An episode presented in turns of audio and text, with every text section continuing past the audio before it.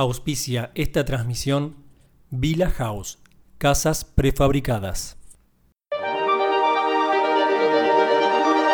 Jueves, 21 horas. Comienza.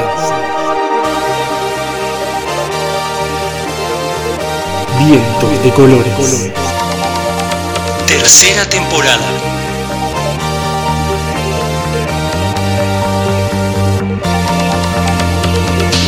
Conducen Jorge Moyano, Gaby Nicolari, con Dio Mazó, Hernán Popoco, Charlie Wecker, colaboran Sol Somos, Martín Paterno, Dani Sánchez, Ale Croco, Sil Yuri, Peluca de Viacer.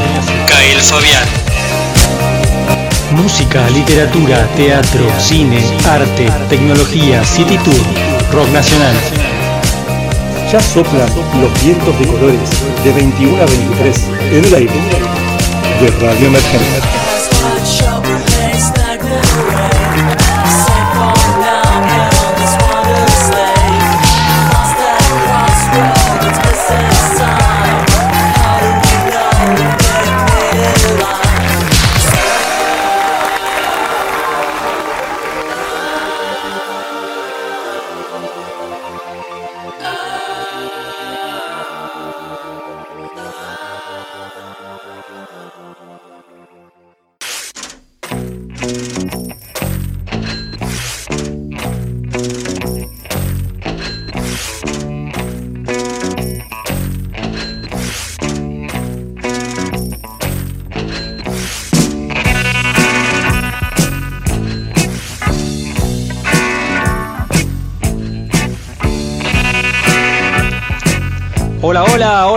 buenas noches, ¿cómo están? ¿Cómo están? Les doy la bienvenida a un nuevo programa de Vientos de Colores, este jueves previo a las elecciones, acá estamos, ¿eh? No hay ningún partido de selección que nos distraiga, no hay ningún cierre de campaña, no, señor, acá estamos nosotros firmes junto al pueblo, bueno, déjeme robar el eslogan a alguien, pero aquí está Vientos de Colores siempre presente, pasadita a las 21 y hasta las 23. Mi nombre es Jorge Moyano y vamos a estar hoy con un programa, yo les digo, no se lo pierdan porque tiene de todo. Programa número 125 y ustedes que ya están prendidos ahí en el emergente, que ya están eh, escuchándonos a través de la aplicación, a través de la página, a través de Mixcloud, en todas las plataformas van a disfrutar dos horas de la mejor música, de los mejores contenidos y hoy tenemos realmente, en serio, un programón. Primero la presento a ella, Gaby Nicolari, buenas noches, ¿cómo estás? Muy buenas noches, Jorge, ¿cómo estás? ¿Cómo te trató esta semana la lluvia, la tormenta imparable? Eh, nos preguntamos, bueno, ¿cuándo se termina esto? ¿Cuándo pasará? Y déjenme decirles que todo pasa. Yo también voy a tomar prestada otra frase célebre de estas épocas. Así que bueno, paciencia, ya vendrá el sol, los días de calor, falta poquito para la primavera. Así que quédense ahí ustedes que están del otro lado disfrutando de nuestro programa como ya les anticipó Jorge, tenemos una noche impresionante. Vamos a estar hablando de música, de arte, de cine con el señor Hernán Popoc, como cada semana, quien en breve voy a presentar. Pero déjenme contarles antes que vamos a estar hablando también con la diosa Irina Rakshina, que acaba de presentar su EP. Y bueno, nos va a estar contando, es una mezcla de hip hop con música hindú con ritmos afroamericanos. La verdad que es súper interesante, súper moderna y súper innovadora la propuesta. Así que en un ratito nada más la van a estar escuchando. Mientras tanto vamos a escuchar a Popok que está ya ahí atento con el micrófono y auriculares puestos en sus orejas. ¿Cómo le va Popok? ¿Cómo lo ha tratado esta semana la tormenta? Muchísimas gracias Gaby, buenas noches, vientos, que dice toda nuestra querida oyentada. Bueno, sí, una semana rara, una semana que habíamos culminado con algo de sol, tuvimos lluvias en estos días, tuvimos vientos huracanados, tuvimos tsunami, tuvimos twister y tenemos otra maldición llamada cine, sí. Esta semana estrenamos nuevamente cine de autor, cine de grandes directores. Vamos a comenzar hablando de un director francés polaco, estoy hablando del señor Roman Polanski y Jacques, que se ha estrenado en las salas argentinas para disfrutar una película bastante controversial de un director bastante más controversial, si podemos decirlo. Y también tenemos un homenaje que se nos ha ido el día lunes Estoy hablando del señor Jean-Paul Belmondo, al cual le voy a rendir un gran tributo. Voy a tratar de hacerlo de la manera más solemne posible.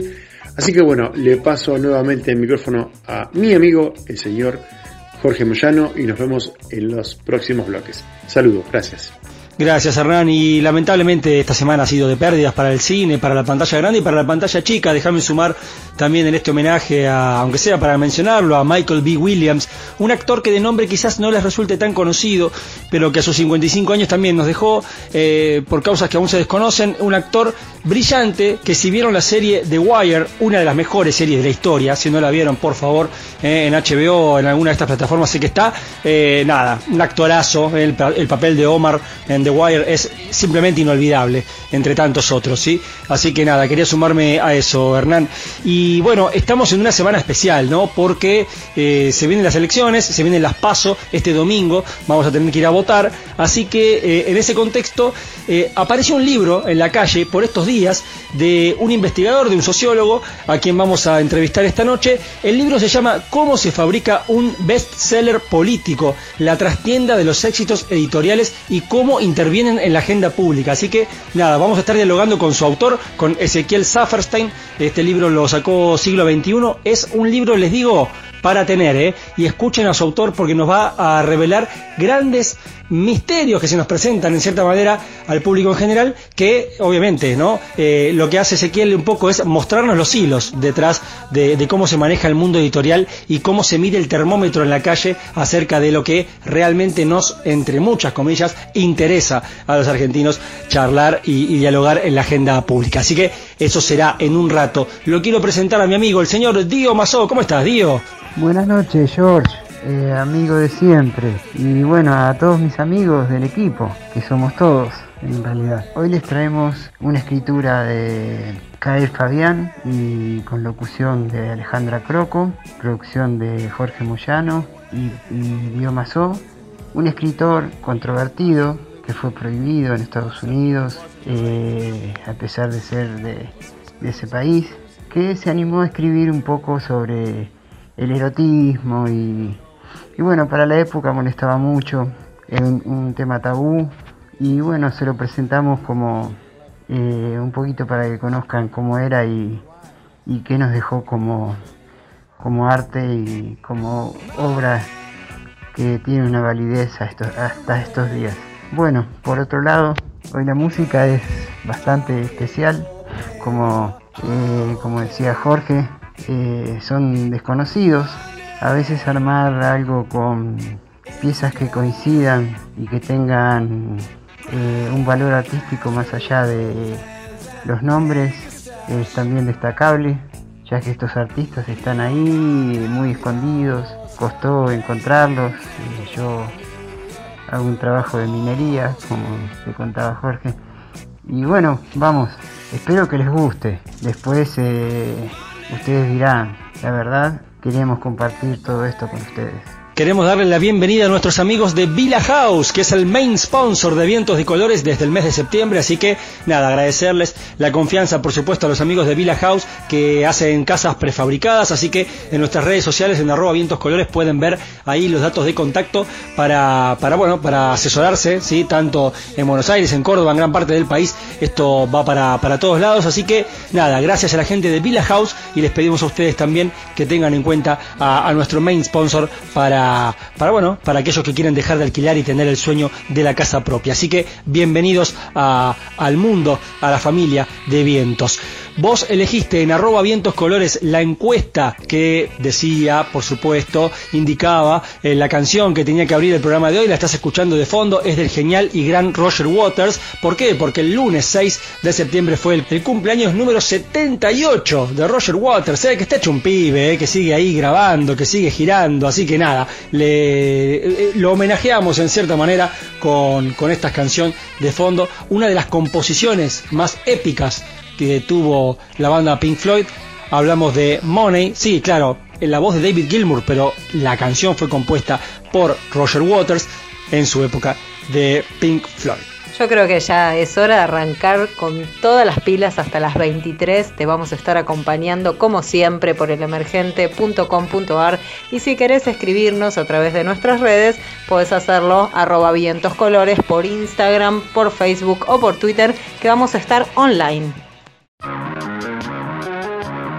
La noche comienza con los australianos de Pond. Esto es Human Touch.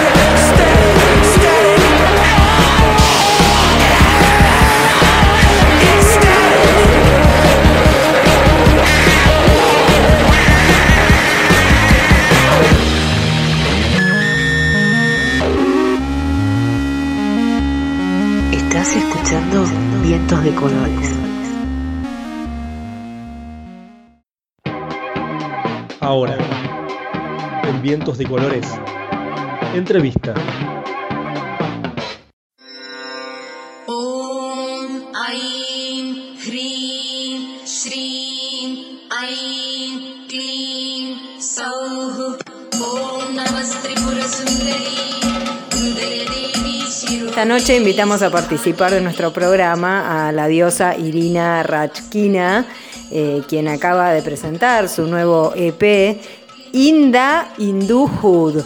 Buenas noches, Irina, ¿cómo estás? Te doy la bienvenida, Gaby Nicolari y el equipo de Vientos de Colores. Ante todo, felicitarte por el lanzamiento y quiero que me digas si lo pronuncié bien o que lo digas vos este, y lo presentes y nos cuentes acerca de este nuevo material musical. Hola Gaby, muchas gracias por recibirme. Bueno, sí, mi nombre es la diosa Irina Rakshina y si lo pronunciaste muy bien, sería Inda Hood. Es un EP eh, que venimos trabajando hace un par de años ya. Y bueno, lo que hacemos es mezclar un poco de hip hop con música indostánica, que es música de la India, y también toques africanos de tambor. Eh, así que un poco de eso tiene el sonido de LP. Contanos, Irina, cómo fue la producción del EP, eh, quiénes intervinieron. También hay un videoclip que han lanzado eh, y, tiene una producción fantástica. Bueno, quiénes estuvieron ahí al mando, eh, cómo, cómo fuiste montando esta escena tan linda, porque realmente es maravilloso. Bueno, el EP lo produjimos junto a mi productor musical, que es Kiefali. Em, y también eh, está acompañado de unos videos, unas visuales que también le hacen honor, al nombre. Eh, armamos una escenografía de, un templo hindú con, con varias imágenes referenciales y el vestuario también eh, es un vestuario que, es antiguo también, son ropas que heredé de, mi abuela, de mis tías abuelas y bueno, también la decoración, todo son elementos míos y lo que quisimos hacer con, el lanzamiento del EP es, bueno, mostrar justamente esto que nos caracteriza, que es eh, la espiritualidad, que es eh, la filosofía de la India. Eh, y bueno, les compartimos todo esto. Contanos, Irina, cómo llegás a, esta filosofía justamente eh, que requiere de un amplio trabajo espiritual, me imagino, y cómo lo, lo traducís en música.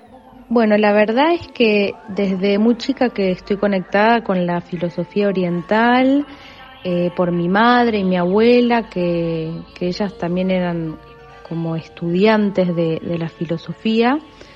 Y lo primero que me cautivó a mí fue el arte, porque es muy detallista y tiene muchos colores y muchas formas también. Entonces, eso es lo primero que me llamó la atención y y después, bueno, empecé a, practicar eh, las religiones, diferentes religiones, como por ejemplo budismo, eh, a cantar mantras.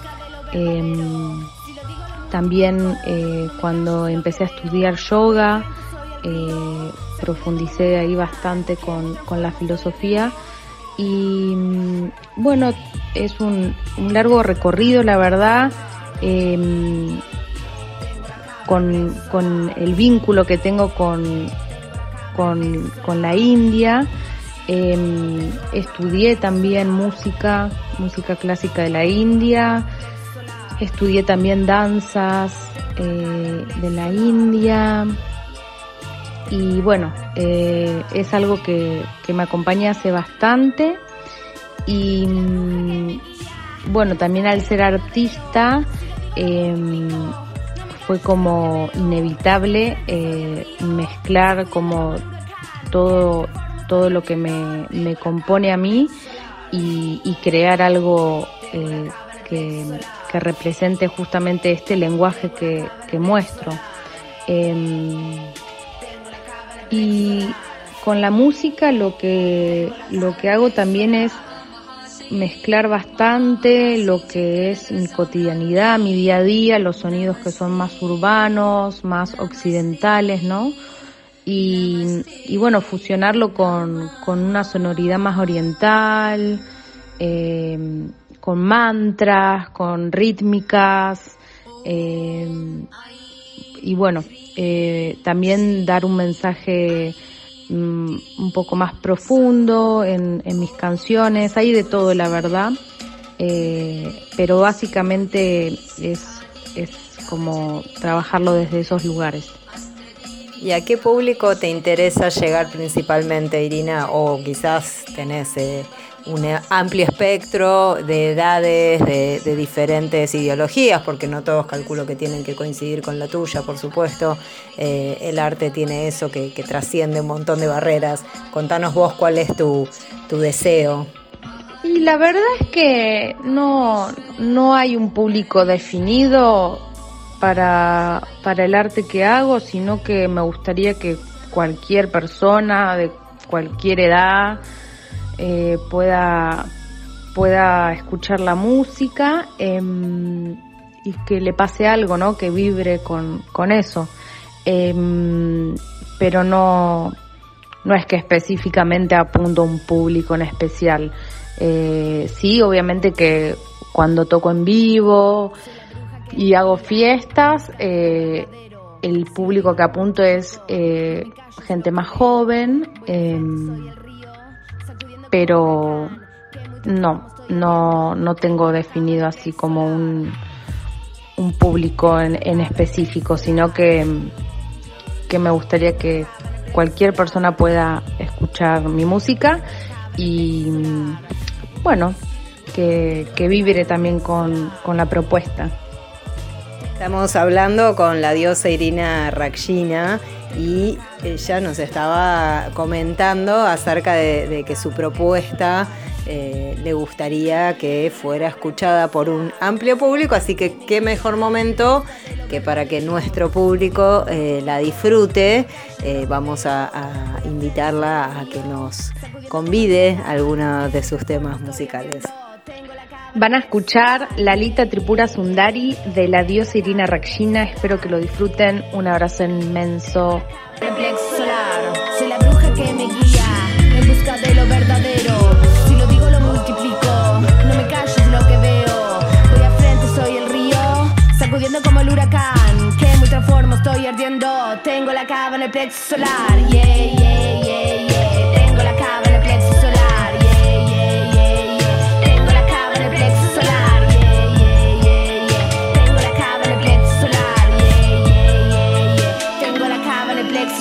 Excelente, Irina. Lo que escuchamos recién es una mezcla de, de hip hop con afrobeat, música también de, de afrocubana. La verdad que con mezcla de trap es muy moderno, así que bueno, nada, desde acá te felicitamos. Y mencionaste en, otro momento de la entrevista eh, cuando hagas algún eh, show, contanos qué es lo que queda para el resto del año, eh, qué planes tenés que se puedan llevar a cabo pasito a pasito en el medio de la pandemia, ¿no? Por supuesto, todos sabemos que esto es día a día, pero bueno, contanos y también invita a nuestros oyentes a que te sigan en tus redes, a que te escuchen por donde puedan escuchar todo este material maravilloso. Muchas gracias Gaby. Eh, bueno, este año vamos a sacar un EP nuevo también, así que se viene material nuevo con videos. Eh, también espero que podamos tocar en vivo antes de que termine el año. Así que bueno, se van a enterar de todo siguiéndome en las redes. Estoy como la diosa Irina Rakshina en Instagram, YouTube, Spotify y todas las plataformas digitales. Gracias, gracias, gracias. Abrazo inmenso. Está en el cielo sin usar de fuego. Viajo en los sueños intensos. Encontrando el momento alto vuelo y llego. Viajo en los sueños intensos. Me transformo, soy el ángel, reino, el árbol de este viaje.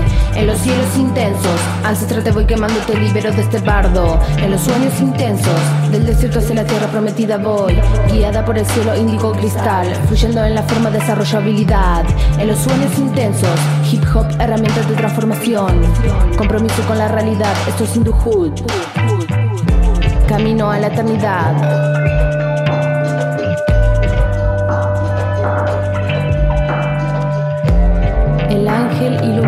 Se dirige a la ascensión y activación del cuerpo del ser humano. El ángel es poderoso porque fue humano y conoce el camino de la iluminación. Quien desee caminar hacia la diosa contiene el potencial de transformación y purificación del alma. Trascendamos la materia para unirnos al espíritu puro de la divinidad.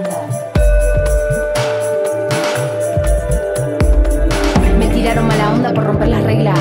Sigo haciendo las cosas a mi manera negra. Descolonizando mente voy, comunicando desde el corazón.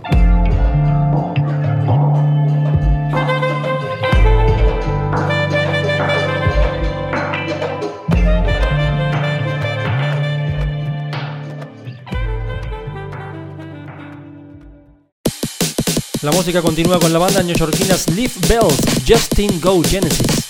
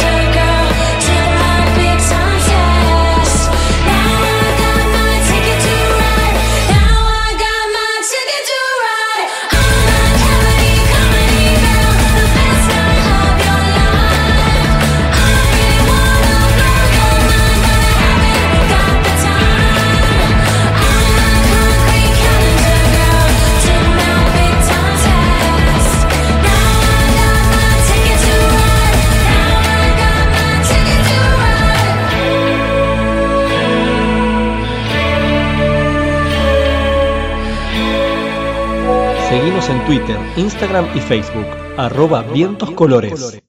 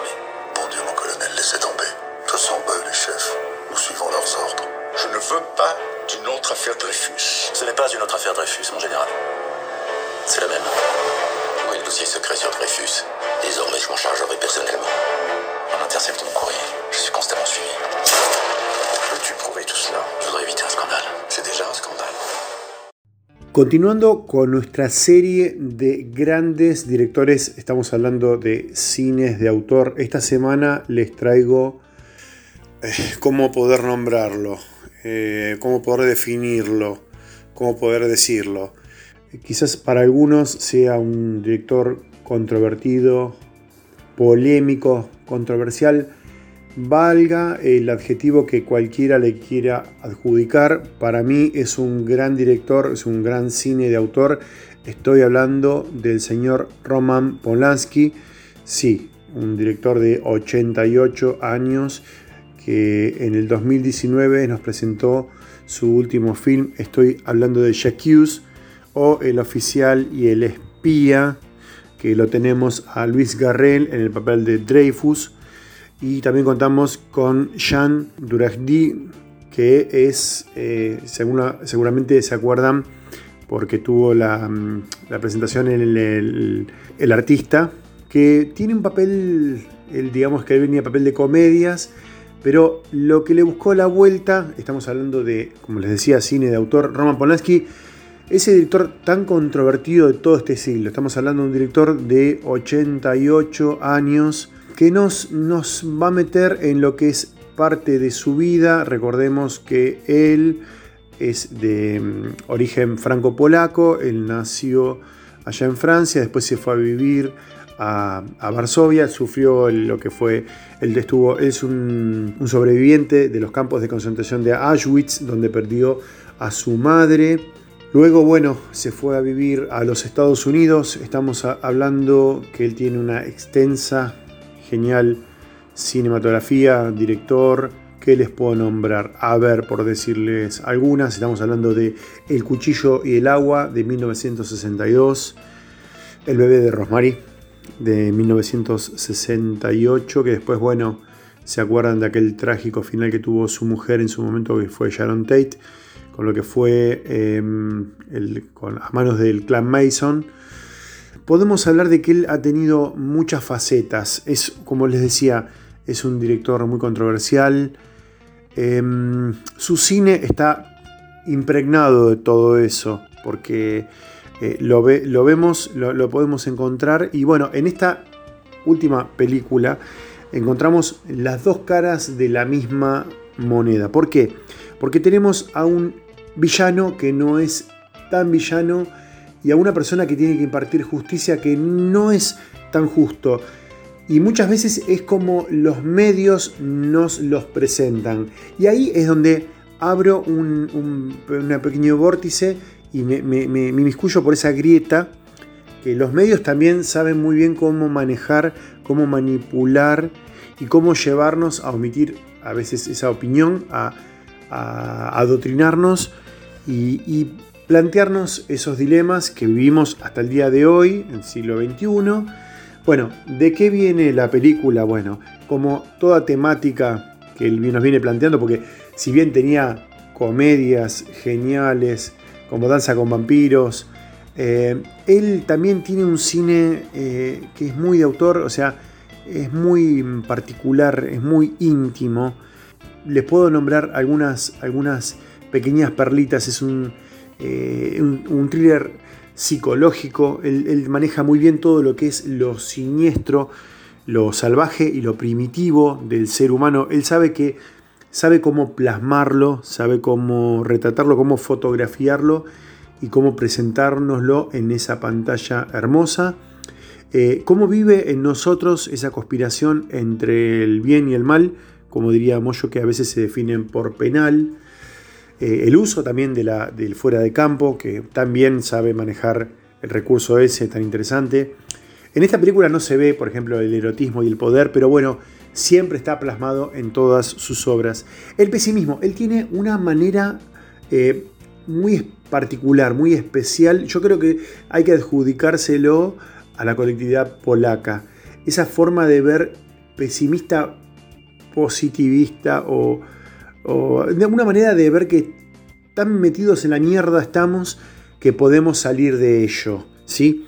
Ese extraño sentido del humor, ¿sí? ese humor medio corrosivo y la representación que todo esto significa, a saber, a nombrar.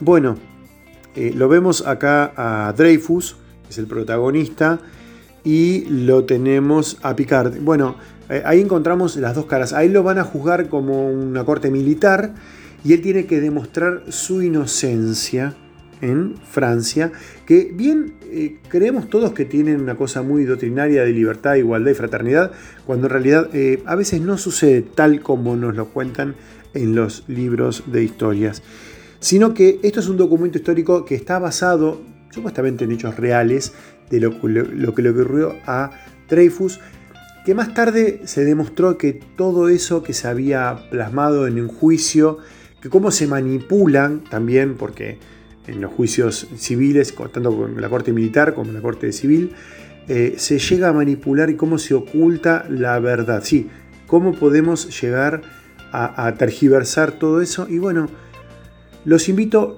las invito y les invite a ver a las salas de este controversial director franco-polaco. Estoy hablando del señor Roman Polanski con sus jóvenes 88 años con Hughes o bien como le pusieron el oficial y el espía. Así que nos vemos ahí en la sala eh, con la linterna en mano, los espero. Un beso, gracias.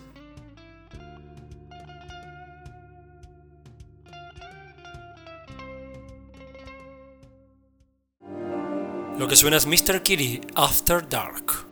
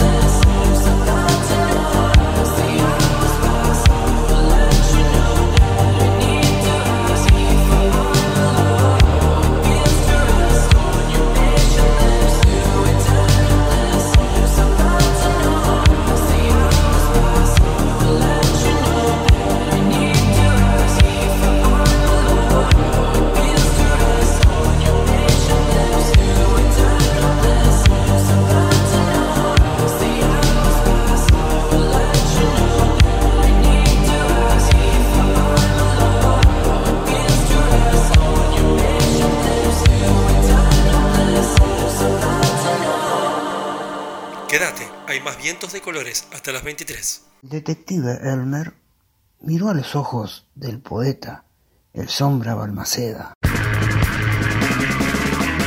Quiero saber dónde está el gallo que te robaste.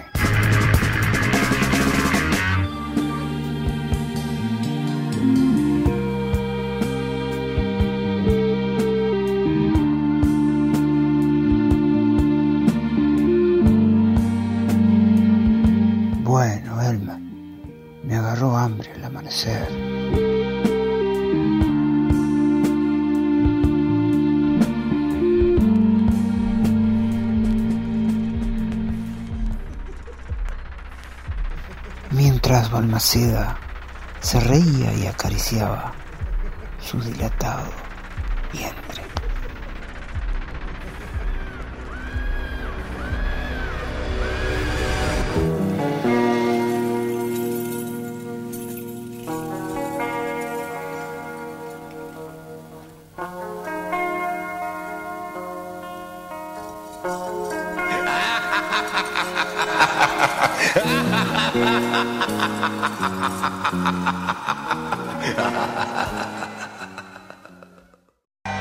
La música en vivo con la banda originaria de Manchester con una cantante venezolana. Ellos son Calva Luis y hacen desde el Festival de Reading Belicoso.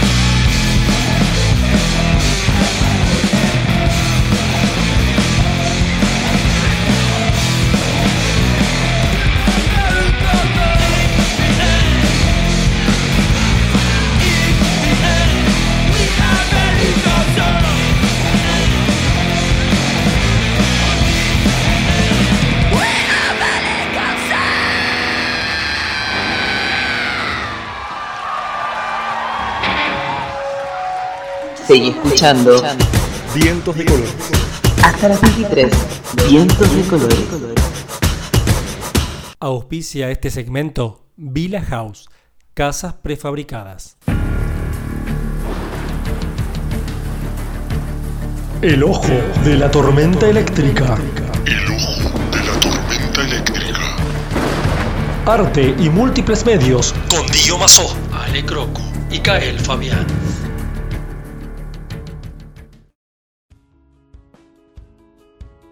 Esta noche, esta noche, la tormenta eléctrica. Henry Miller.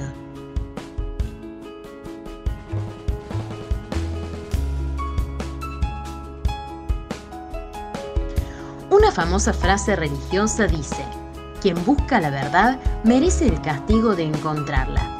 Su significado hace alusión a todas aquellas personas que teniendo una verdad evidente frente a sus ojos, eligen cuestionarla y buscar un nuevo camino. La pregunta que nace inevitablemente entonces es, ¿por qué, si cuestionamos la verdad, el resultado es amargo? ¿Por qué se ha de sufrir si se busca otra verdad? La respuesta es simple. El mundo que se extiende ante nuestros ojos fue y es fabricado diariamente por seres que se benefician del mismo y a quienes nuestra obediencia les sirve. Cortar ese cordón umbilical y aprender a vivir una vida lejos de la realidad establecida nos separa del resto de la especie y nos condena al ostracismo, a la eterna soledad de la rebeldía. Henry Valentine Miller fue un rebelde para su tiempo. Nacido bajo las oscuras alas de la desgracia familiar, vivió una infancia y juventud erráticas, donde aprendió rápidamente y a los golpes nada en su vida sería fácil. Alternando entre distintos empleos a través de su viaje al mundo adulto, comenzó a comprender que su mente libre y curiosa no encontraría espacio dentro del correcto y puritano mundo estadounidense, que pretendía además aún mantener las costumbres de Europa traídas en los barcos. Su forma de vida bohemia y desprendida parecía chocar con su gran intelecto y su insomne búsqueda de un mejor futuro. Su forma de vivir tampoco ayudaba. Conocido por su carácter difícil y temperamento irascible, ni sus relaciones personales, casado y divorciado cinco veces, funcionaron, ni tenía tampoco la costumbre de un empleo o un domicilio fijo.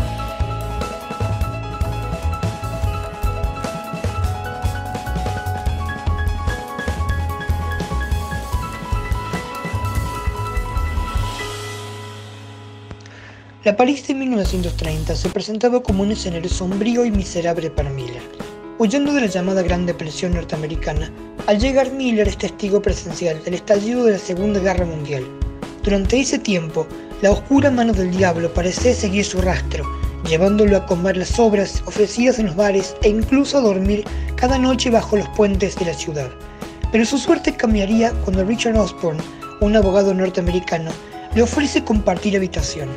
Cada mañana, contaría Miller más tarde, Osborne le dejaba un billete de 10 francos sobre la mesa de la cocina para que éste lo gastase según su conveniencia. En este tiempo, habiendo decidido dedicarse enteramente a la literatura, Miller comienza a frecuentar los círculos bohemios de entonces, conociendo otros artistas reconocidos entonces y a posteriori como el fotógrafo Brasil, al escritor Alfred Perles o con quien compartiría una casa más tarde a la escritora Anaïs Nin, con quien forjaría una profunda amistad y de quien, se sabe, fue amante.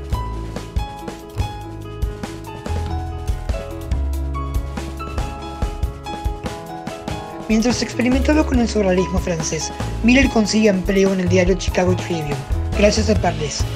Gracias a la estabilidad económica que esto le provee, comienza a escribir lo que sería su primera novela, titulada Trópico de Cáncer aunque no pudo firmarla con sus propios nombres y apellidos, debido a que solo los miembros del equipo editorial podían publicar sus propios escritos. Como un agradecimiento a su amigo, Miller firma con el seudónimo de Parles. Sus artículos para el diario también fueron firmados con el mismo seudónimo.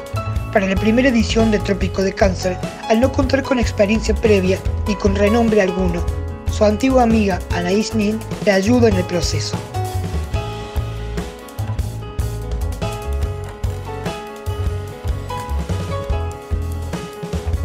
Las obras de Miller fueron controversiales desde el principio. Debido a su dura crianza, el autor desarrolló un particular recelo hacia el estatuto de su país, recelo que se volvió una crítica constante hacia la hipocresía moral de la sociedad estadounidense, criticando de paso el devenir de la existencia humana, desnudando su cinismo y múltiples contradicciones. Sus libros y textos, de un contenido fuertemente erótico, socialmente crítico y rebelde, fueron múltiplemente censurados por la sociedad adulta de entonces. Los ricos, los poderosos y la sociedad blanca y pacata fueron, valga la ironía, el blanco del arte de Miller, quien nunca dejó de mostrarles los dientes.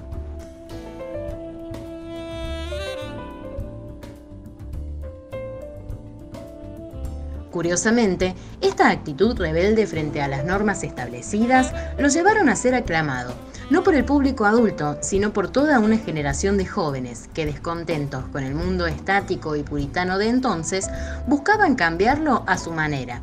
Esta generación, conocida como Beat, tomaron el desparpajo rebelde de Miller, así como su insistente lucha por la liberación sexual y el rechazo hacia los viejos tabúes y miedos de la sociedad puritana.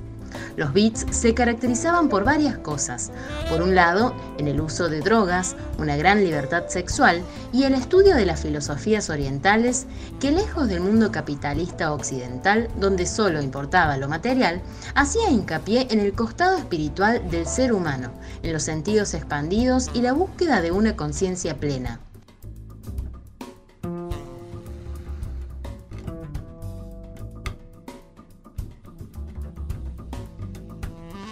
Por otro lado, en tomar aspectos de la sociedad que claramente habían sido silenciados y buscar normalizarlos. El rechazo del hombre hacia un sistema que lo devora y lo asimila como un engrane más, borrando su identidad. La posibilidad de negarse a las órdenes del mismo sistema que no educa, sino que impone. Y sobre todo, el amor por el cuerpo desnudo, libre de las vergüenzas que otros habían puesto sobre él. Los artistas más renombrados de entonces, Jack Kerouac, Allen Ginsberg y William Burroughs, fueron grandes discípulos de la escuela aleniana. Los títulos más reconocidos de entonces fueron El aullido de Allen, En el camino de Kerouac o El almuerzo desnudo de Burroughs.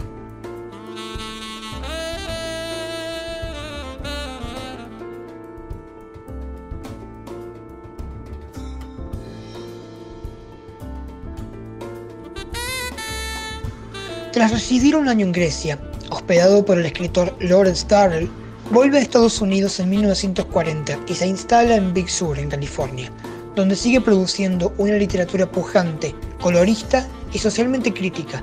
Escribe El Coloso de Marusi en 1941, que versa sobre su estancia en Grecia.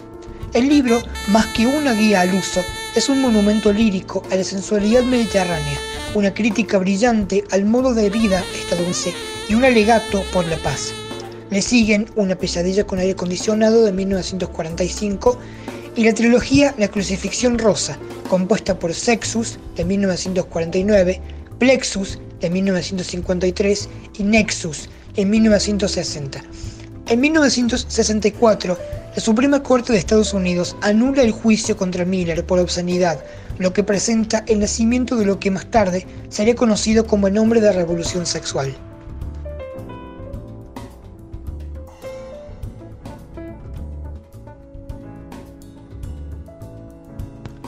Entre sus aficiones estaban las del pianista amateur y pintor. Escribió libros sobre pintura y tras su muerte sus acuarelas fueron trasladadas a dos museos, el Henry Miller Museum of Art en Japón y el Henry Miller Art Museum en la Costa Gallery de Big Sur. Falleció a causa de complicaciones circulatorias en California el 7 de junio de 1980. Sus restos fueron incinerados y sus cenizas esparcidas sobre Big Sur.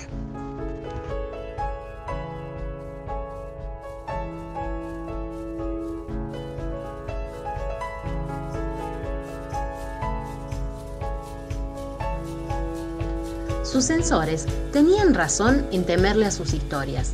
Como las bombas más letales, su poder continúa su expansión hasta nuestros días, dejando una estela de destrucción y cambio permanente sobre los valores antiguos, que se mantienen activos en las sombras y aún sueñan con tomar nuevamente el poder.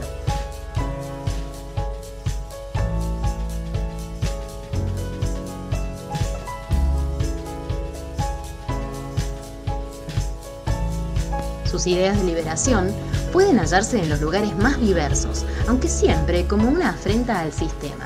En la voz de Zack de la Rocha, en el puño en alto de Kathleen Hanna, e incluso en un tierno bebé flotando en una pileta, siguiendo un dólar, acaso la representación satírica más gráfica de la pureza del artista y la corrupción del mercado.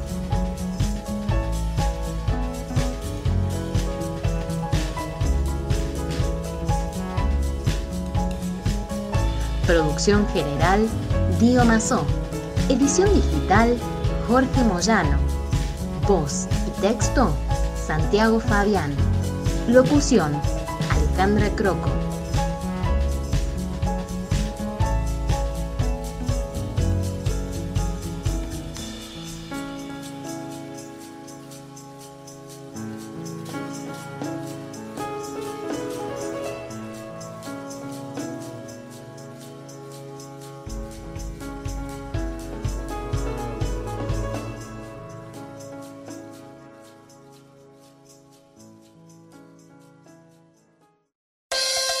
La primera hora cierra con los Scissor Sisters, Any Which Way. Quédate, hay mucho más vientos de colores hasta las 23.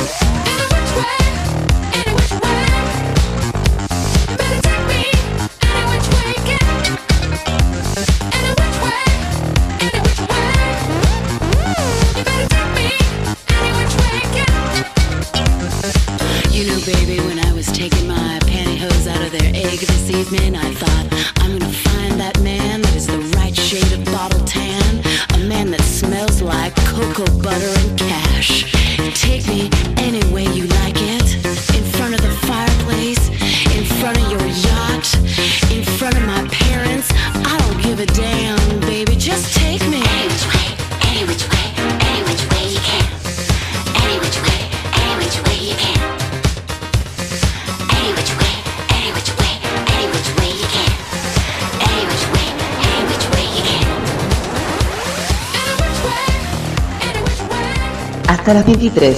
Seguí escuchando Vientos de Colores. Auspicia Vientos de Colores. Ahora, tener tu casa propia es más posible que nunca con Villa House.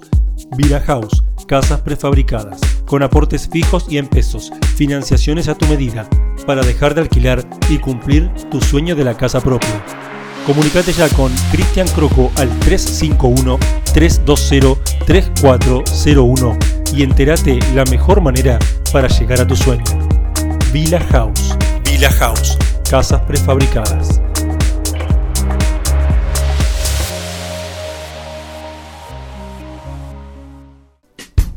¿Qué sería de este mundo sin el arte? Flashala un toque.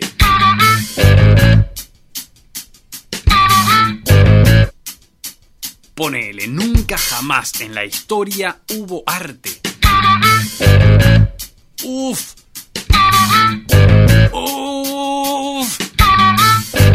Seríamos todos Donald Trump. When do we beat Mexico at the border? They're laughing at us, at our stupidity. O el pato Donald.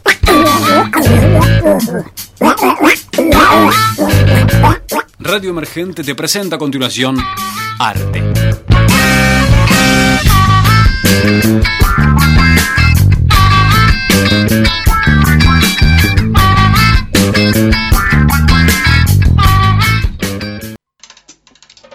Radio Emergente, Cultura Emergente, Voces Emergentes. Por elemergente.com.ar. Radio Emergente le da aire a la cultura.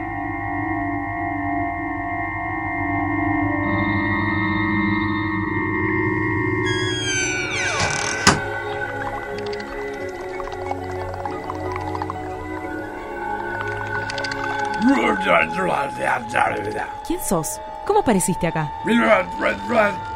No te, enti- no te entiendo, pará, pará un poquito, que pongo el software de interpretación de idiomas extraterrestres. Listo. Explícame el sentido de la vida, Mamu.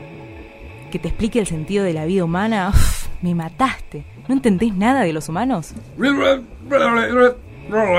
Lo único que entiendo es radio emergente.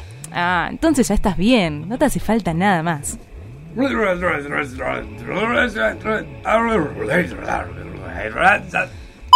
Joya. Radio Emergente, Cultura Interplanetaria.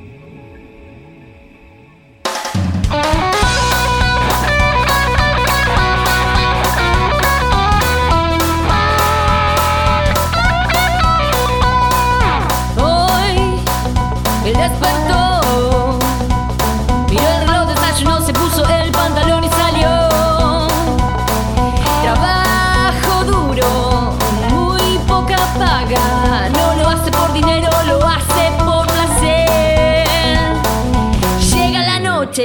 su suerte, sube el volumen y decide conectar con la señal. Sintonizar, sintonizar,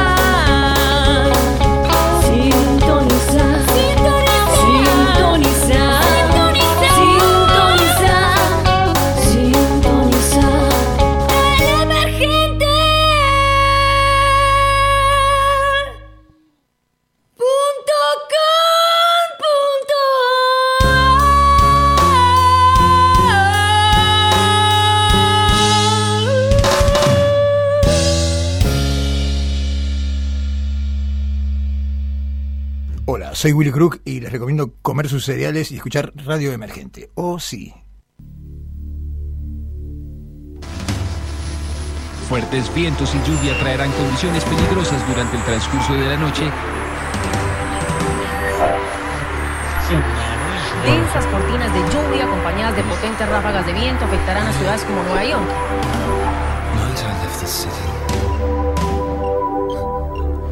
Night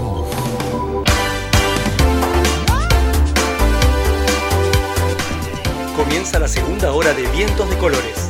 Quédate, hay mucha más tecnología, literatura, teatro, cine, series, streaming y mucho más. Hasta las 23, en el aire de Radio Emergente.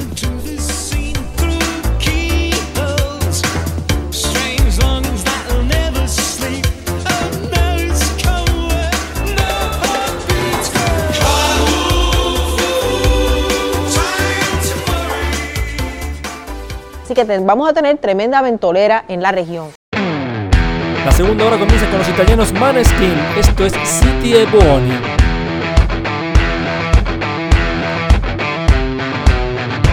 Loro non sanno di che parlo Vestiti sporchi fra di fango Giallo di siga fra le dita Io con la siga camminando.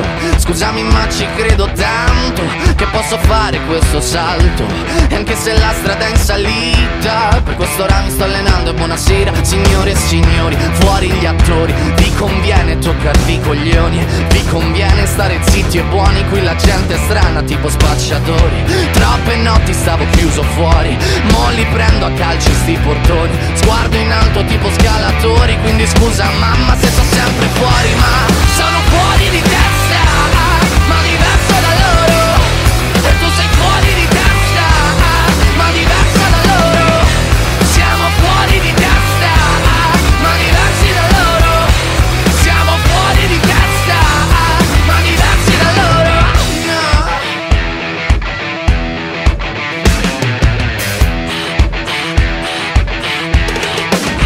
Io ho scritto pagine e pagine, ho visto sale e poi lacrime. Questi uomini in macchine, non scalare le rapide. Scritto sopra una lapide, in casa mia non c'è Dio Ma se trovi il senso del tempo risalirai dal tuo oblio. E non c'è vento che fermi la naturale potenza. Dal punto giusto di vista del vento senti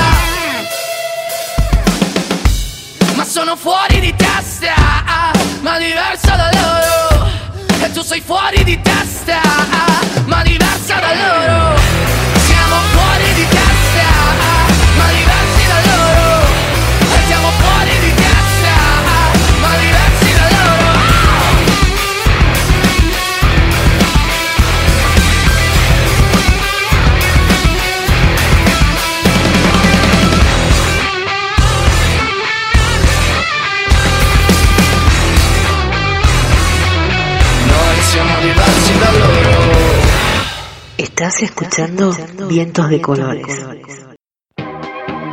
Ahora, en Vientos de Colores, entrevista.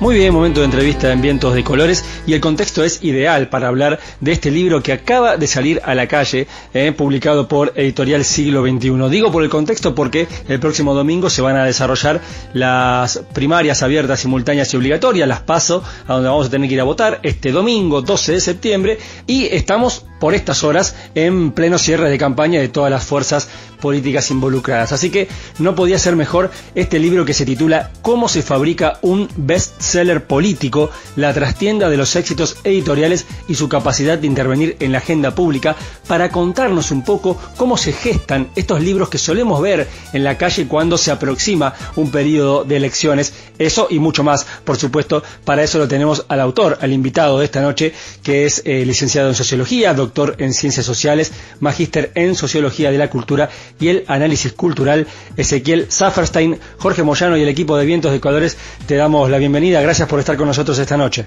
Hola Jorge, ¿cómo estás? Bueno, muchas gracias por la invitación eh, y un saludo a toda la audiencia. Ezequiel, como para luego sí adentrarnos en los contenidos del libro, me interesa saber un poco el proceso ¿no? por el cual desarrollaste esta investigación.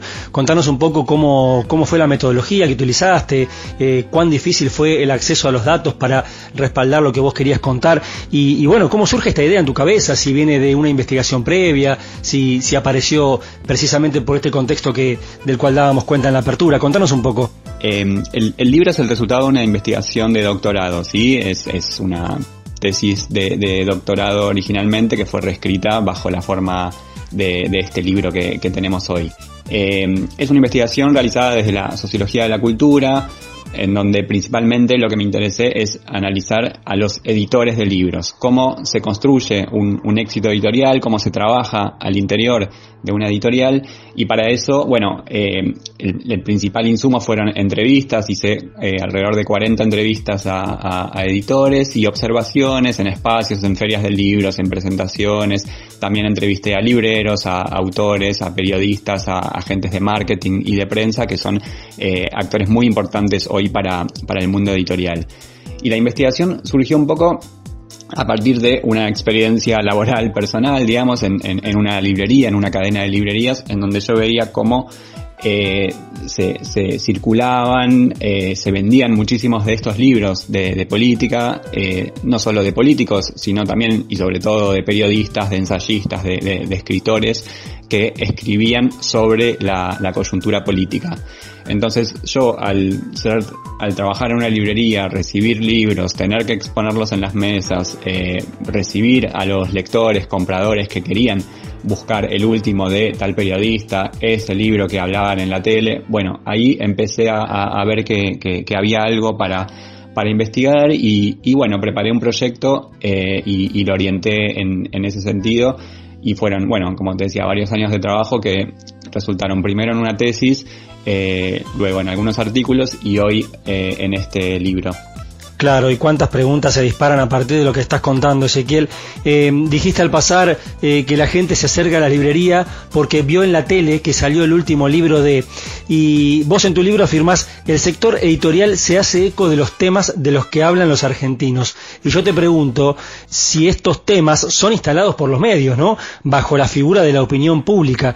Eh, ¿No te parece que estamos atrapados en cierta forma eh, en una rueda de la que no podemos salir? Digo, se construye agenda eh, haciéndonos creer cuáles son los temas importantes sobre los cuales tenemos que, que- que opinar, que saber, sobre los cuales tenemos que estar interesados los argentinos. Es un poco así, así funciona este, este mundo de, de los editores, están todo el tiempo como percibiendo cuál es eh, el tema la atmósfera como para, para salir al mercado.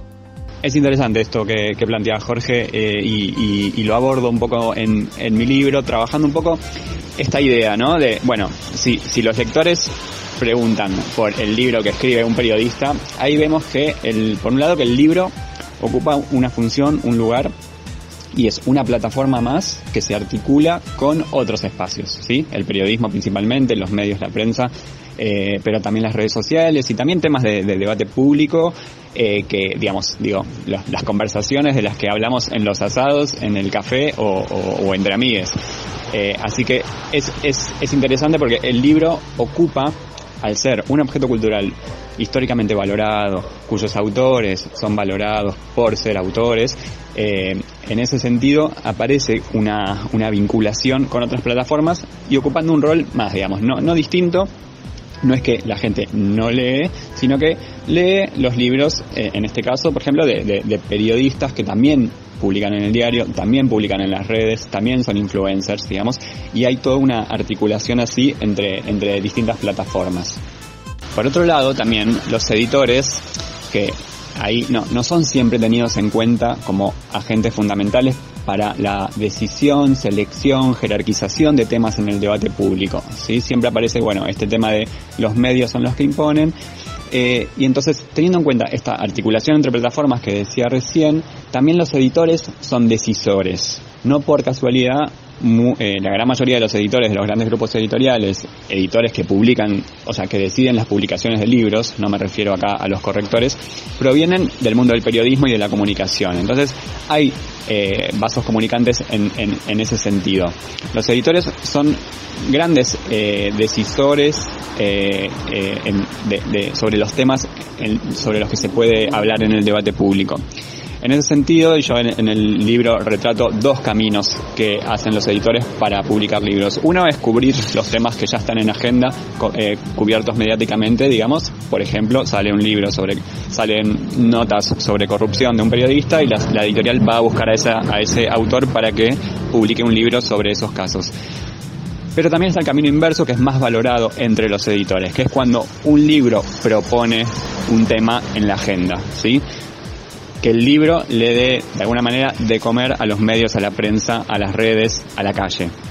eh, se dan los dos, los dos caminos, digamos, la editorial yendo a buscar eh, algo que ya existe o la editorial yendo a buscar algo que circula en el aire, eh, está de alguna manera eh, en el humor social, pero todavía no materializado en libros y tampoco en otros productos.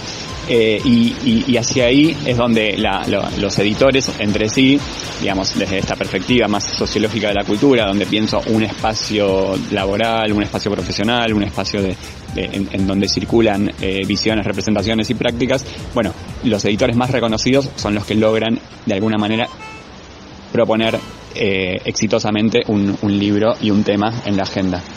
Qué interesante, Ezequiel, todo esto que nos contás, porque en definitiva nos estás mostrando un poco los hilos, ¿no? El detrás de escena, lo que no se ve eh, acerca de la industria y es sumamente interesante esta investigación.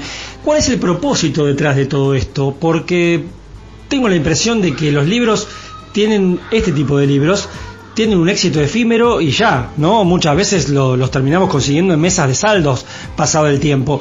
¿Cuál es el propósito que, persigue la editorial, más allá del que pueda perseguir el propio periodista o, eh, eh, en este caso, el candidato, por decirlo de alguna manera? Eh, más allá de las ventas, ¿el propósito es instalar el tema propiamente dicho? ¿Están pensando un escenario futuro para lanzar otros libros nuevos? Contanos. Bueno, es interesante esto que decís de más allá de las ventas, porque claramente las ventas son una de las cuestiones más importantes que tiene la editorial concretamente y también que está asociada al imaginario de la edición comercial, digamos. Bueno, las grandes editoriales en Argentina publican para vender, en cambio las pequeñas editoriales eh, publican para intervenir en la cultura, en el debate intelectual o en la política. Y esto es en parte así, o en gran parte así, pero no solamente yo un poco lo que lo que lo que investigué es eh, y pude identificar también cómo las grandes editoriales están en el debate público, están en el debate intelectual de alguna manera eh, y están en particular en este caso en el debate político. Tanto como empresa como también a partir de figuras y trayectorias editoriales específicas, o sea, de directores editoriales y de editores que participan en estas empresas. Bourdieu dice que, la edición es un, es un oficio de, doble faz, digamos. Eh, hay que saber leer eh, y hay que saber contar. Esto tipo, en el sentido de hay que saber eh, de cultura y en el sentido de, de intervenir eh, con la edición o mediante la edición en el debate cultural, pero también hay que saber de números porque en definitiva es una empresa comercial como cualquier otra o casi como cualquier otra. Eh, solo que las grandes editoriales, bueno, tienen un- una potencia eh, eh, impresionante. En ese sentido, una de las de los propósitos, digamos, no, no es no es que es algo pensado, digamos, sino que es algo que se va dando en ese en, en este sistema eh, editorial, digamos, la, la dinámica editorial se da de esta manera.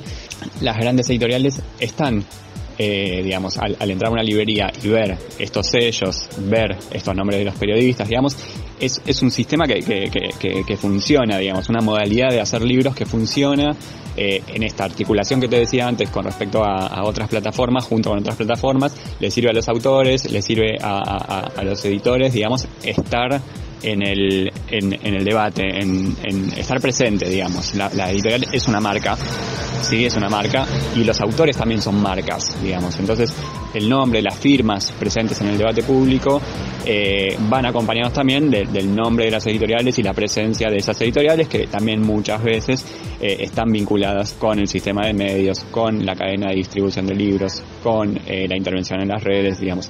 Entonces, eh, te diría que, hay, un sistema, pero no, no en un sentido eh, pensado o, o- craneado maquiavélicamente, sino que eh, es la, la lógica del mercado sea así, la lógica del debate eh, público en la actualidad, con las condiciones actuales de cómo se construyen los intelectuales, cómo se construyen los referentes de la opinión pública, eh, se dan de esa manera y- y funcionan en ese sentido.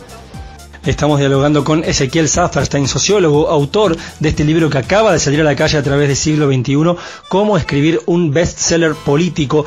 Eh, Ezequiel, ¿cuánto hay de mito, cuánto hay de verdad acerca de la mano incidental respecto de, en este caso, los editores a la hora de elegir cómo y qué escribe, más que nada un político, ¿no? Quiero decir con esto, eh, nosotros podemos darnos cuenta que hay políticos que tienen una destreza mayor para escribir, otros quizás no tanto, que otros tienen mejor oralidad y que otros se les complica a la hora del discurso. Y cuando uno lee el libro de estos personajes públicos, dice, bueno, acá evidentemente hay una mano invisible de alguien que lo está ayudando a redactar, que alguien le está escribiendo tal o cual cosa. Sabemos que los políticos se nutren y se rodean de equipos especializados, también los periodistas que componen sus equipos, de gente que investiga para ellos, pero en este sentido ¿Dónde está la mano del editor ahí?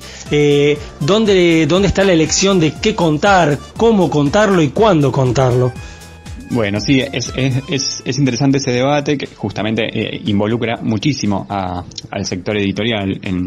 Cuando, cuando salieron los libros de, Cristina Fernández de Kirchner o de Mauricio Macri, lo primero que, que, que- emergía, digamos, como pregunta en las redes, pero bueno, también en distintos medios, era, bueno, realmente estas dos personas, estas dos figuras políticas eh, que nos pueden generar menos o más simpatía, eh, cada una de ellas, pero realmente se sentaron a escribir como qui- quién les dictó, digamos, bueno, esto como, como vos decías. Bueno, de eso se encarga, se encarga el mundo editorial. Yo, sin ir más lejos, digamos, esto que vos decías, los políticos, bueno, tienen todo un equipo, los periodistas o, las grandes firmas del periodismo o las más conocidas, digamos, o las más con mayor audiencia, eh, que pertenecen a grandes medios, etcétera, tienen sus equipos de, de- de investigación, pero autores reconocidos, intelectuales, eh, periodistas prestigiosos, con los que podemos tener también más simpatías, también tienen su, su, su, su equipo de trabajo y también es que en realidad esa es la función del, del mundo editorial, digamos, el trabajo con el texto, el trabajo con, con los temas, con los autores y con todo lo que involucra el proceso de producción de un libro. El lema de la feria del libro es, sin ir más lejos, bueno, del, del autor al lector. Y eso nunca es posible sin intermediarios, sin intermediarios en donde el complejo editorial está participando.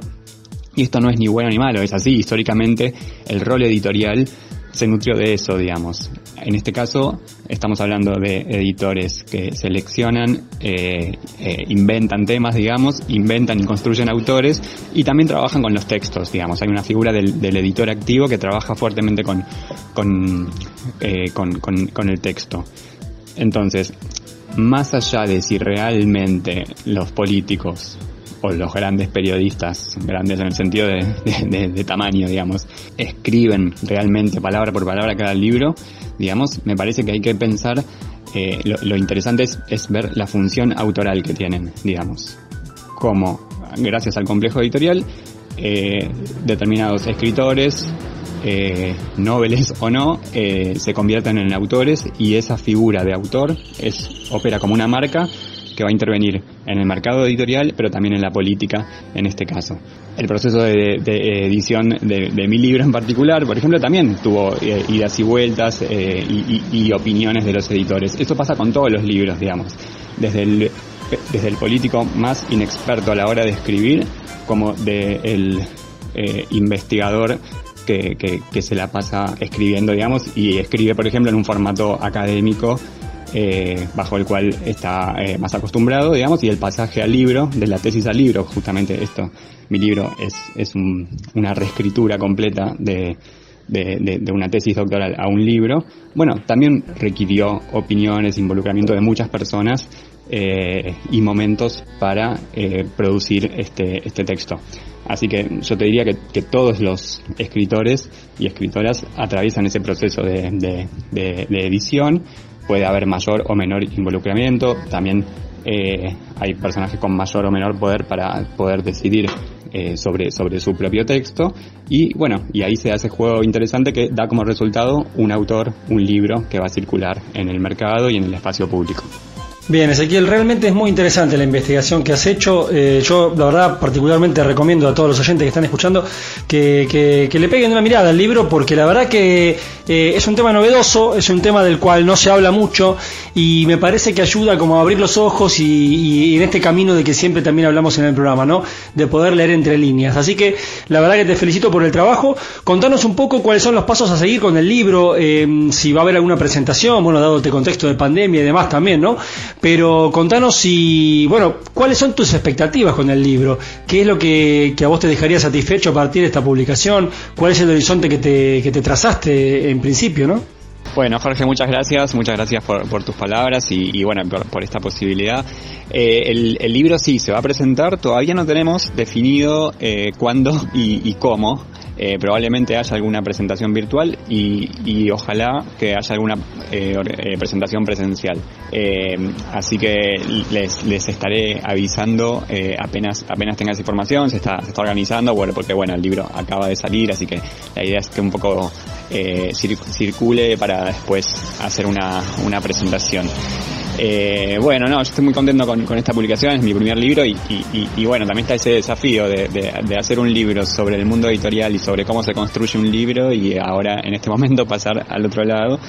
Y otro desafío también es esto que, decía antes, digamos, de convertir eh, una, una tesis eh, que, que- tiene un género, un lenguaje y una extensión eh, y una escritura para pares principalmente y, el desafío de convertirla en un libro para que para que para que el trabajo se conozca digamos eh, o sea, investigamos varios investigué varios años eh, eh, digo investigamos porque porque participaron muchas personas también de, de ese proceso eh, en el armado de, de, de- de- un libro de una, de una tesis que, que que estoy muy contento de que, de que haya podido reescribirla para, para convertirla en un libro y, que circule, que se vea y que y que y dar, a, dar a conocer el trabajo, digamos, que me parece que, puede servir no solamente para los que investigan o, están al tanto o, les interesa el mundo editorial, sino también para ver como otra otra ventana para, para pensar la política contemporánea, digamos. Me parece que, que, un poco eso, digamos, el, el mundo editorial,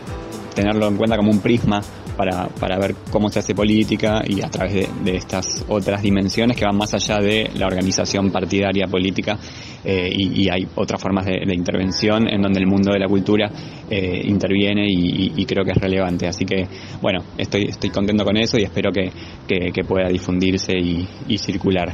Ezequiel, recordanos tus redes sociales, donde podemos ver tus trabajos y bueno, eh, por último nada, agradecerte este contacto con Vientos de Colores y te deseamos lo mejor. Bueno, muchas gracias Jorge. Sí, eh, mis, mis redes en Twitter e Instagram estoy como Kielo Suffers, Kielo con K, eh, y, y con mi nombre y apellido en Facebook. Todavía sigo en esa red social también, eh, aunque ya pocos la, la utilicen. Eh, así que bueno, no, es que te quería agradecer mucho por la, por la invitación. La verdad que es un gusto poder compartir mi, mi investigación en, en este programa y, y- bueno, que sigamos en contacto, ojalá, y, y- y podamos seguir charlando más adelante. Eh, bueno, muchas gracias. Un abrazo para todos.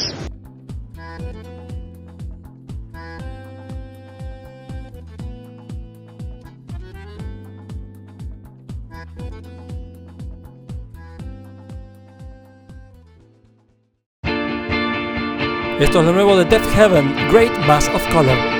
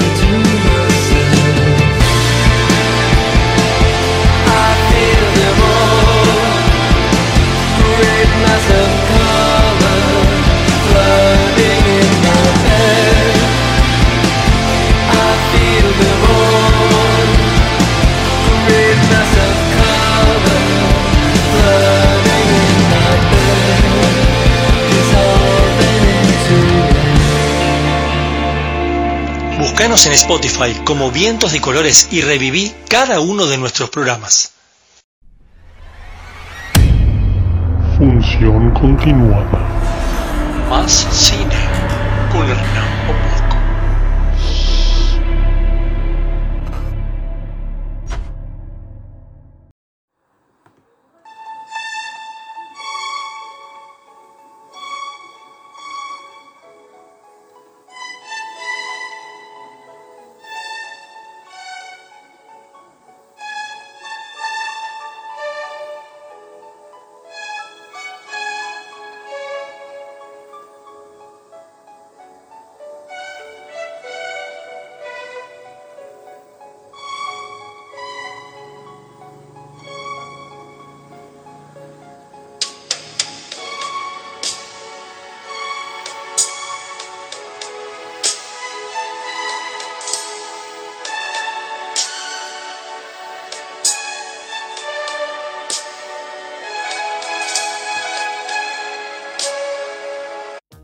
El lunes 6 nos enteramos de la triste e inesperada noticia de que nos ha dejado en este plano, en este plano, no sé si decir cinematográfico, en este plano terrenal, eh, un actor de origen franco-italiano, estoy hablando del el señor Jean-Paul Belmondo, ese actor, sí, si bien por nacionalidad fue adoptado por Francia, pero también tiene su origen en la península itálica. Bueno, un genial actor que en sus 88 años de vida nos ha dejado más de 80 películas y que se hizo conocido, se hizo muy conocido allá a finales de la década del 60 por un gran director.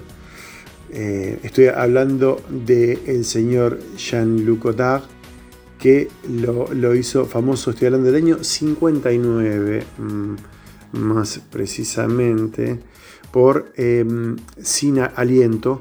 Eh, ahí se marcó la carrera de, de él cuando se lo empezó a tomar como un actor serio. Sí, porque en realidad hasta ese momento él había hecho algunos papeles, había hecho algunos papelitos y se dio el, gusto en 1959 de trabajar nada más y nada menos que con ese director de la Nouvelle Vague, con el papá de, la Nouvelle Vague, estoy diciendo de Jean-Luc Godard. Eh, trabajó, bueno, con grandes directorios, Victorio de Sica. Eh, ¿Qué les puedo nombrar? ¿Qué les puedo decir? Eh, se van a llegar a sorprender porque hay de todo en la carrera, porque él aparte hizo, hizo un montón de, papeles y de, lo más excelso hasta lo más popular. Trabajó con Claude Deluge, trabajó con François Truffaut.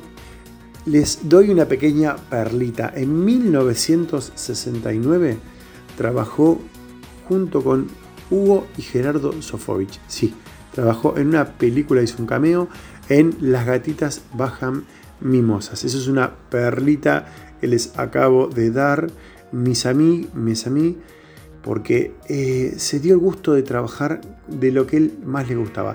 La música que comienza, que, quería darle un toque sentimental, es una de las películas que más me gusta a mí de él, que se llama El Profesional, allá por principios de los años 80, estamos hablando de 1981, la película de Georges Lautien. ¿Qué les puedo decir? Se va a extrañar muchísimo una persona que si bien no era eh, muy fina, muy delicada, pero tenía una belleza muy particular.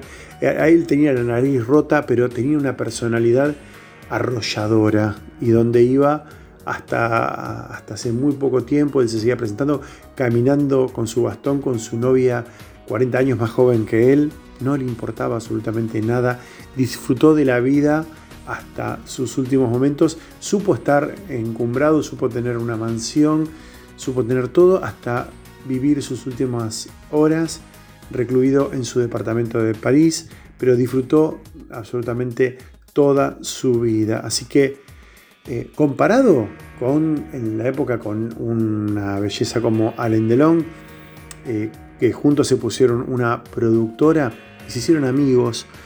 Eh, así que bueno, ¿qué más te podemos pedir, eh, señor Jean-Paul Belmondo? Buen viaje, buen voyage. Y, nos veremos seguramente en, alguna sala, en alguna casa, en algún living y nos reiremos, lloraremos, nos emocionaremos con tus películas. Y bueno, es eso. Nos vemos en cualquier momento, en cualquier sala. Así que bueno, los dejo con algo maravilloso que nos ha dejado el cine francés y para el cine mundial. Así que bueno, este- esta semana tenemos dos eh, 88. Primero presentamos, eh, como bien dije en la primera etapa, a Jacques, eh, a Roman Polanski y esta semana y este último con eh, Jean Paul Belmondo. Así que esta semana es del número 88. Alboa, nos vemos la semana próxima. Les mando un beso gigante. Chau, chau.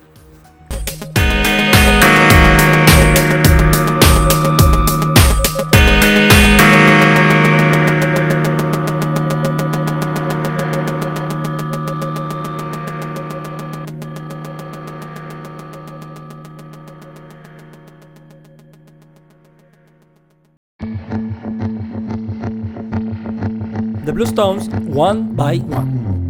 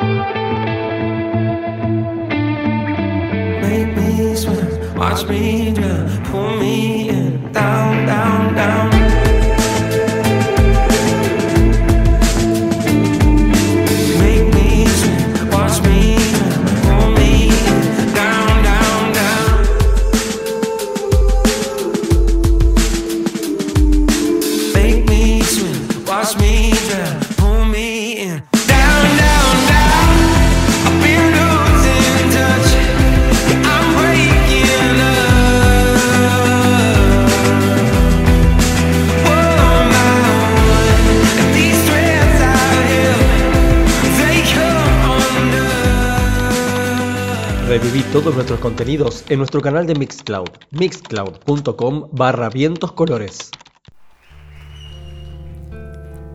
Hace casi 20 años, alguien decidió rediseñar el mundo. Trazó una línea recta sobre dos paralelas, dirigió el vuelo hacia la muerte y a partir de allí todo cambió. Otra vez el mundo se partió en dos, pero ya no con el frío de guerras pasadas, sino al candor de la sangre en el ojo de un halcón herido en su propia guarida.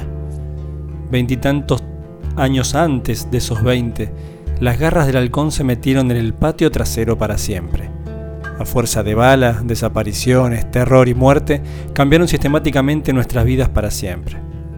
Hoy, también merodeando un 11 de septiembre, pero casi 50 años después, en un mundo de redes sociales y balas de fogueo, un mandatario juega con fuego y borra límites a su conveniencia, desacatando un acuerdo de paz y amistad. Algunos no entendieron nada. Coquetean con la peor versión de la historia, una historia rica entre pueblos hermanos, que son parte de la patria grande. Ya lo sé, las diferencias existen. Hay heridas que no sanan fácilmente, pero nos une la tierra. Es un manifiesto de estos días, para reafirmar lazos en fechas que duelen, y a corazón abierto, tender un puente de Pedro a Víctor como forma de homenaje, porque ahí donde llega todo y donde todo comienza, canto que ha sido valiente, siempre será canción nueva. Yo no canto por cantar, ni por tener buena voz.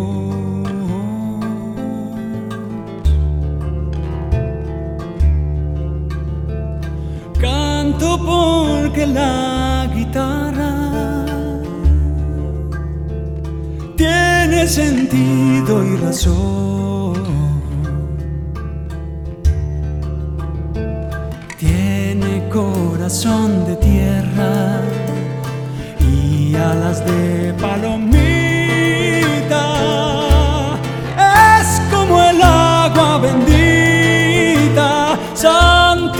Glorias y penas. Aquí se encajó mi canto, como dijera Violeta. Guitarra trabajadora con olor a primavera.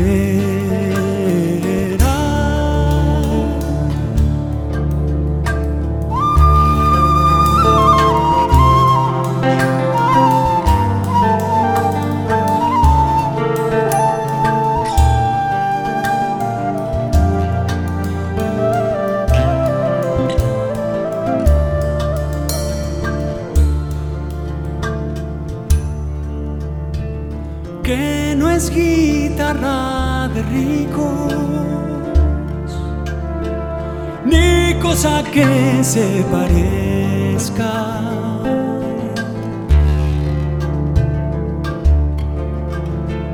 Mi canto es de los andamios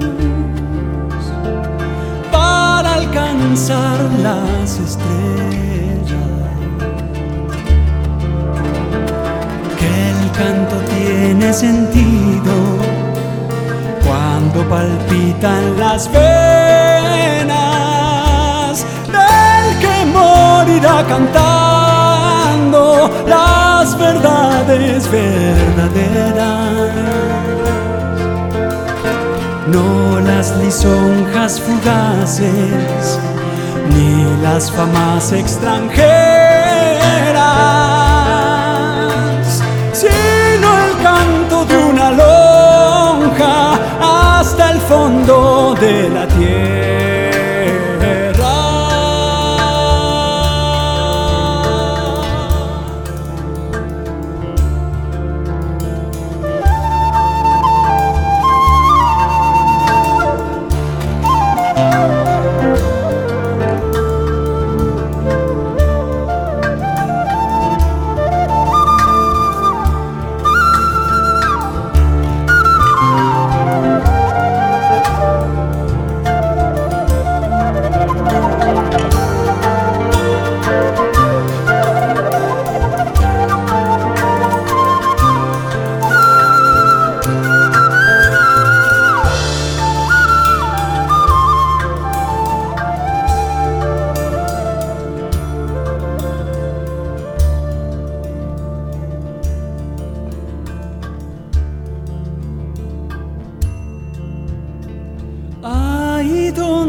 Llega todo